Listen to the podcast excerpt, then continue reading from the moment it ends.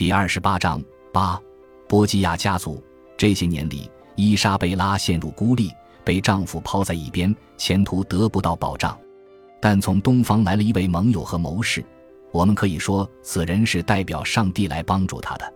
红衣主教罗德里戈德·博基亚身体强健，但于肉欲，风度翩翩，而且对女性有磁石般的吸引力。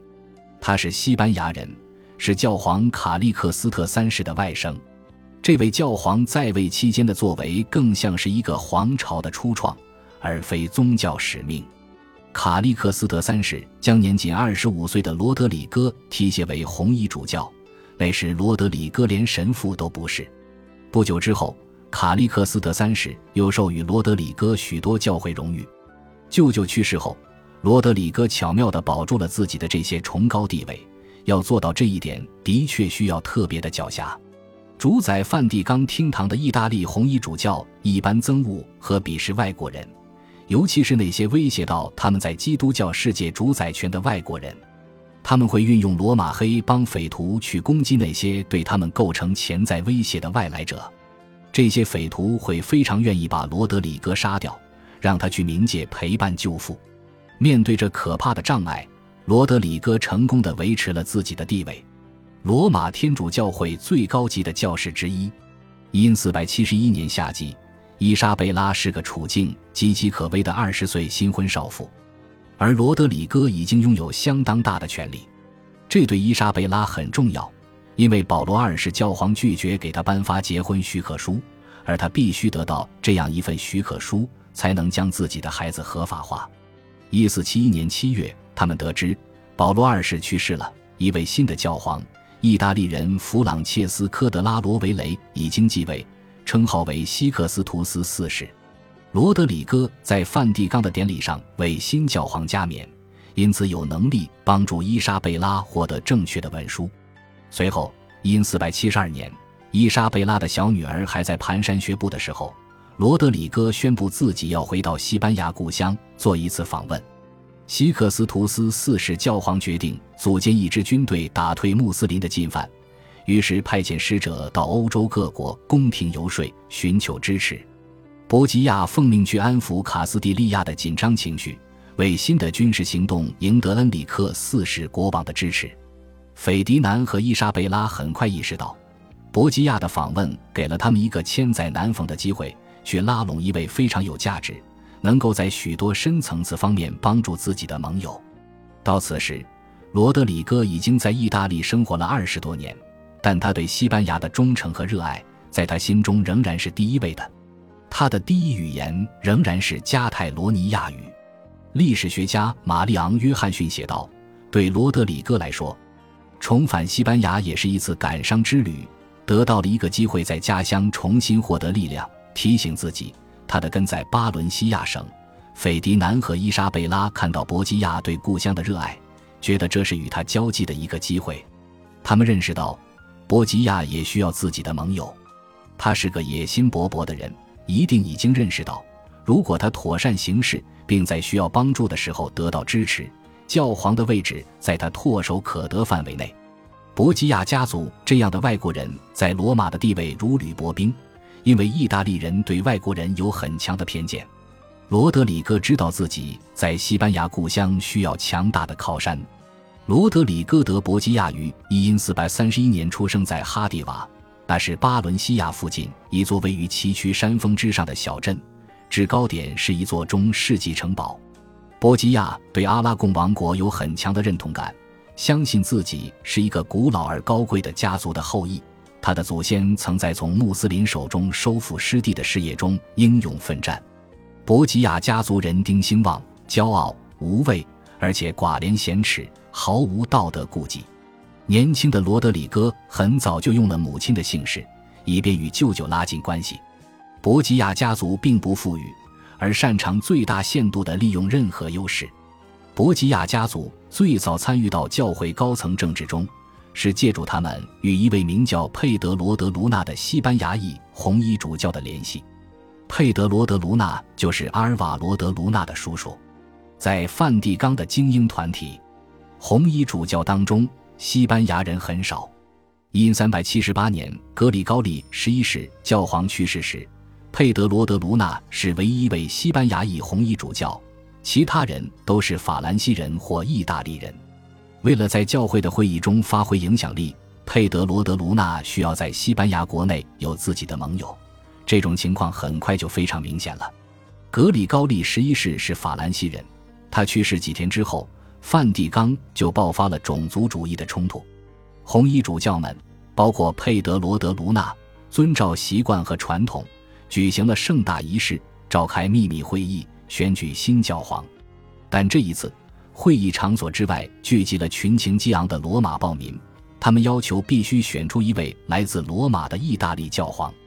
胆战心惊的红衣主教们害怕被暴民撕成碎片，在室内环视，发现了一位上了年纪的教士。他们相信他是在罗马城出生的。尽管这位老人极力抗议，他们还是给他披上了教皇的袍服，为他戴上冠冕，把他推搡到祭坛前，就这样推举出了下一位基督在人间的代表。然后他们快速逃离了会场。这个出乎意料的当上教皇的人，即乌尔班六世。就职之后，决定要严肃对待自己的职责。他开始改革教会，谴责奢靡之风和不道德的罪行。红衣主教们之前被大街上的暴民吓倒，现在被新教皇的改革吓坏了，又一次逃离罗马。不久之后，他们提名一个法兰西人为新教皇，称克雷芒七世。但乌尔班六世坚决不肯退位，于是基督教有了两位互相对立的教皇。一个在罗马，一个在阿维尼翁。意大利和北欧支持罗马教皇乌尔班六世，法兰西和西班牙力挺阿维尼翁教皇克雷芒七世。各地的各级教士都必须选择一个阵营，于是众多国王、主教、修道院、慈善机构和大学都必须支持两位教皇中的一位。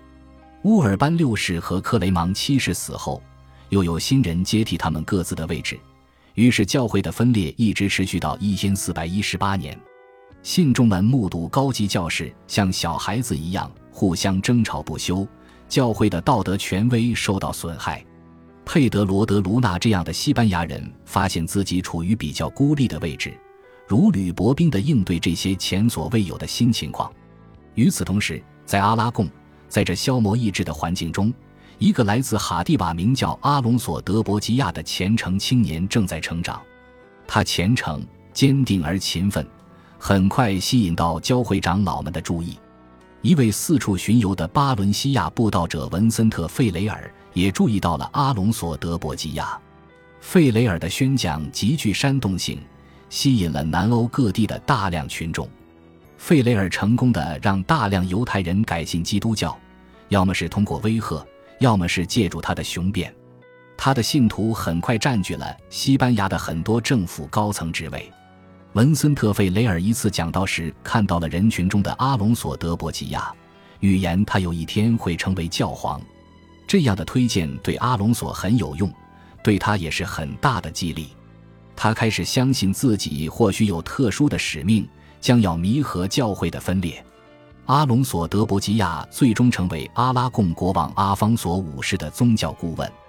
阿方索五世去了那不勒斯，再也没有回国。他兢兢业业的顾问阿隆索·德伯吉亚也去了那不勒斯。伯吉亚就像自己希冀的那样，努力促进弥合教会分裂的鸿沟，表现出了极大勇气，并赢得了调解人的声誉。他开始在教会攀升。为了奖赏他对国王和教皇的忠实效劳，阿隆索于一千四百四十四年被任命为红衣主教，而他依赖于另一位西班牙盟友——红衣主教胡安德托尔科马达的大力支持。很快，西班牙人就开始在梵蒂冈组成了他们自己的小集体。因四百五十一年，伊莎贝拉公主出生的时候，教皇尼古拉五世统治着梵蒂冈。文艺复兴即将拉开大幕，尼古拉五世是文艺的赞助人，收藏了大量书籍和手稿。他的收藏后来成为梵蒂冈图书馆的核心。他安排将许多古希腊著作翻译成拉丁文，收集整理古罗马作品，并重建了许多古典时期的纪念性建筑以及宫殿、桥梁和道路。所有这些文化活动和公共工程意味着，他在梵蒂冈的朋友们有了很多发横财的途径。到此时，红衣主教阿隆索·德伯基亚已经身居高位，财政状况得到改善，有能力帮助自己的亲戚，包括他那精明强干雄心勃勃的外甥罗德里戈。罗德里戈是在阿拉贡王国的领地内长大成人的。罗德里戈只有十四岁的时候，阿隆索为这个前程大好的外甥在巴伦西亚搞到了他的第一个教会职位。几年后，阿隆索带罗德里戈去了罗马。年轻的罗德里戈在梵蒂冈很快就帮上了舅舅的忙。因四百五十五年，尼古拉五世教皇去世，红衣主教团选举阿隆索为新教皇，名号为卡利克斯特三世。有些观察者说，红衣主教团之所以选这个西班牙人，是因为他身患痛风，看上去非常衰老。其他红衣主教觉得他很快就会去世，这样他们能有时间准备自己竞选。但卡利克斯特三世的身体比看上去强健得多，他成为教皇对西班牙人来说是激发民族自豪感的美事。西班牙人认为这是伊比利亚半岛作为基督教堡垒理应得到的认可。在伊莎贝拉早年岁月，这位西班牙教皇就是基督在人间的代表和基督教世界的领袖，一切宗教事务的最终裁决者。信徒们为他和他的持续健康祈祷。感谢您的收听，喜欢别忘了订阅加关注，主页有更多精彩内容。